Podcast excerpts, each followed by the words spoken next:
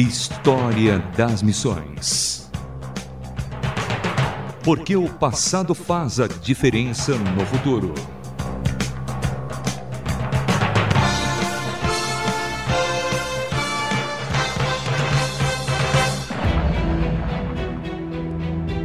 Olá, sou Samuel Matos e o História das Missões de hoje traz William Tyndale erudito, grande linguista e teólogo, desejou dar aos homens de sua terra as Escrituras em seu próprio idioma.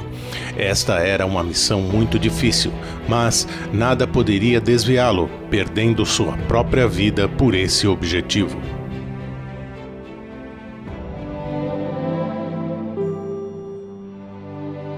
William Tyndale era de uma família pobre e, como era costume, um dos filhos das famílias sempre eram dedicados a se tornarem padres. Em algum ponto da primeira década do século XVI, foi estudar em Oxford, estando registrado como tendo recebido seu diploma em bacharel em artes em 1512. Três anos depois, ele foi ordenado sacerdote em Londres e recebeu seu diploma de mestre em artes em Oxford. Aprofundando-se nos estudos, Tyndale falava fluentemente sete idiomas além do hebraico e grego antigos. Ele era um padre cujos dons intelectuais e vida disciplinada poderiam tê-lo levado muito longe na carreira clerical se ele não tivesse uma compulsão ensinar a homens e mulheres ingleses as boas novas da justificação pela fé. Tyndale descobriu esse chamado quando leu a edição grega de Erasmo do Novo Testamento. Que melhor maneira de compartilhar esta mensagem com seus conterrâneos do que colocar uma versão em inglês do Novo Testamento em suas mãos? Isso, de fato, se tornou a paixão da vida de William Tyndale. História das Missões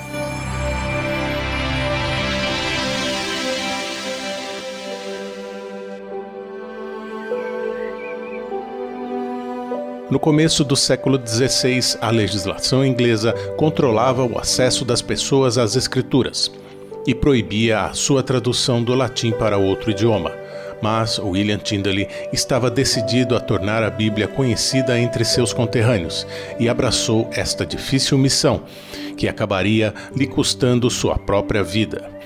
Em Tyndale, somos desafiados a amar as Escrituras e abraçar a missão de torná-la conhecida em todo o mundo. As ideias de reforma proclamadas por Martinho Lutero já eram conhecidas em boa parte da Europa, e muitos escritos do ex-padre alemão eram queimados regularmente pelas autoridades inglesas. William Tyndale era conhecido como um sábio professor que toda semana, a caminho da escola, doava sua camisa para algum necessitado que encontrava pelo caminho. Em 1523, sua paixão foi acesa. Naquele ano, ele buscou permissão e fundos do bispo de Londres para traduzir o Novo Testamento. O bispo negou seu pedido e outras questões convenceram Tyndale de que o projeto não seria bem-vindo em parte alguma da Inglaterra. Pouco tempo depois, foi abordado por um comerciante que o ouviu pregar e ficou muito impressionado. Humphrey Monmouth deu a Tyndale comida e hospedagem em sua casa, onde o jovem erudito continuou seus estudos noite e dia, quase que sem pausas para descanso.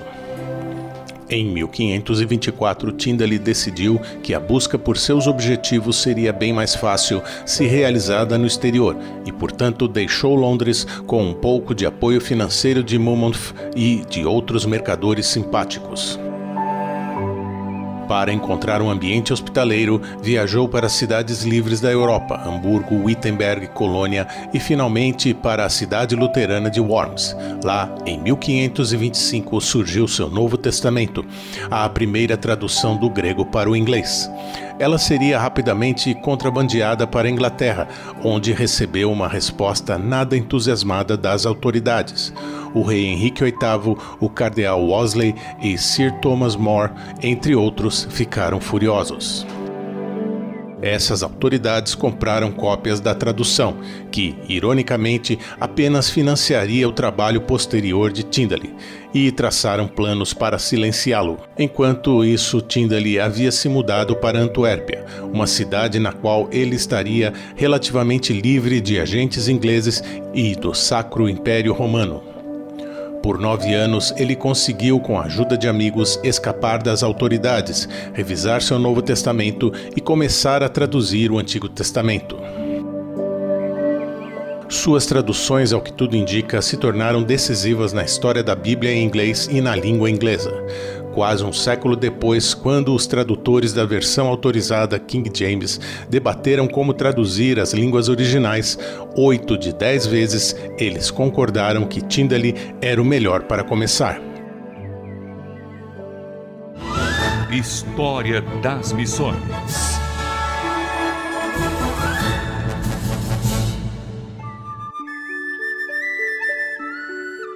O dia a dia de William Tyndale, de acordo com Joy Foxy, continha o hábito de dedicar no mínimo dois dias por semana para visitar e ajudar tanto os refugiados religiosos quanto os pobres locais.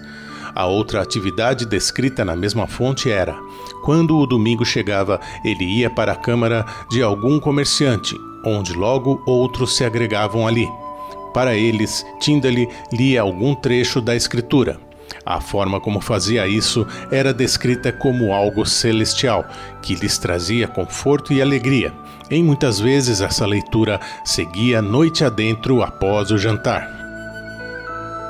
Acredita-se que uma conversa descuidada em uma gráfica denunciou as pretensões de Tyndale, que apressadamente pegou o que já estava impresso e fugiu para Worms, na Alemanha.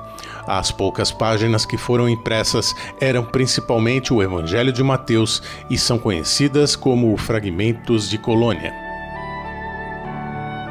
Foi em Worms, em 1526, que o texto completo do Novo Testamento foi impresso, o primeiro Novo Testamento em inglês a ser produzido em massa usando a prensa de impressão ao invés de ser laboriosamente escrito à mão o principal estudioso de Tyndale e fundador da The Tyndale Society, David Daniel, repetidamente chamou a atenção para as características da obra de Tyndale que a tornaram muito mais do que apenas uma tradução do Novo Testamento para o inglês, embora isso tenha sido tão importante quanto fazer a Bíblia acessível.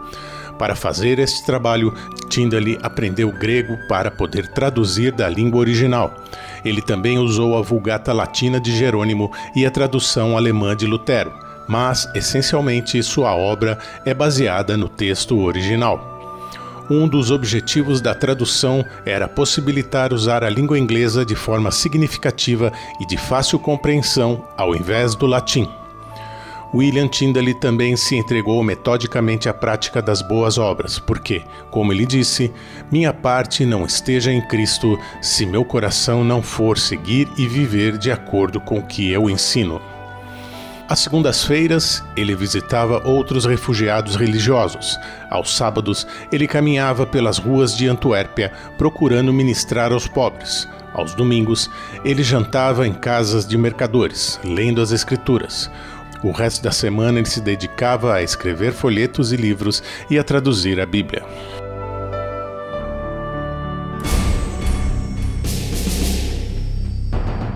Não se sabe quem planejou e financiou o complô que acabaria com sua vida, mas sabemos que esse plano foi executado por Henry Phillips, que muitas vezes fora convidado de Tyndale nas refeições e sendo um dos poucos privilegiados a olhar os livros e papéis de Tyndale. Em maio de 1535, Phillips atraiu Tyndale para longe da segurança de seus aposentos, direto para os braços dos soldados.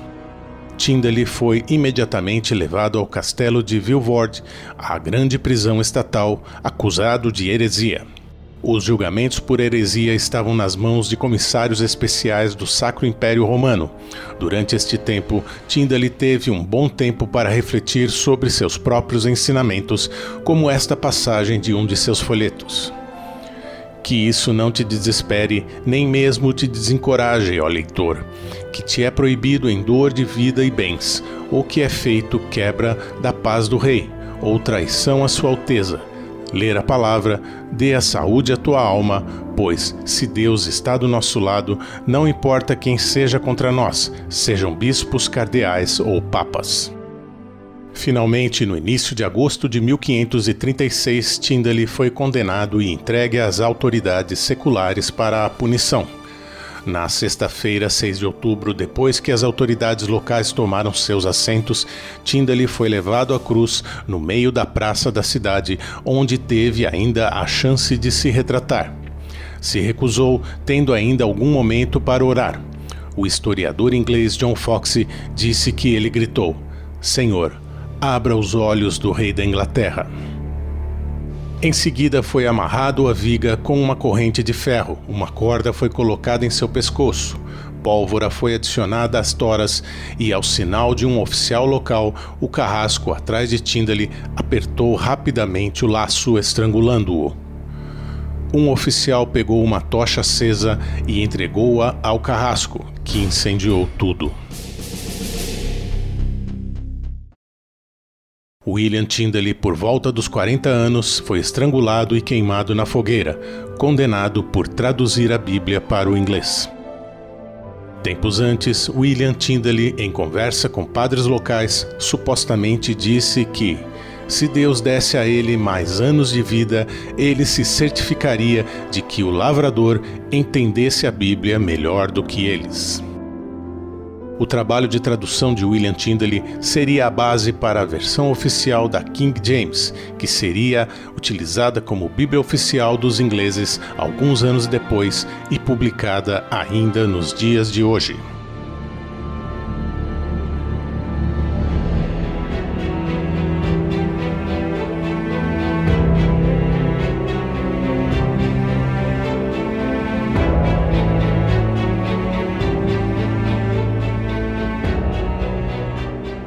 Conhecemos a vida e obra de William Tyndale.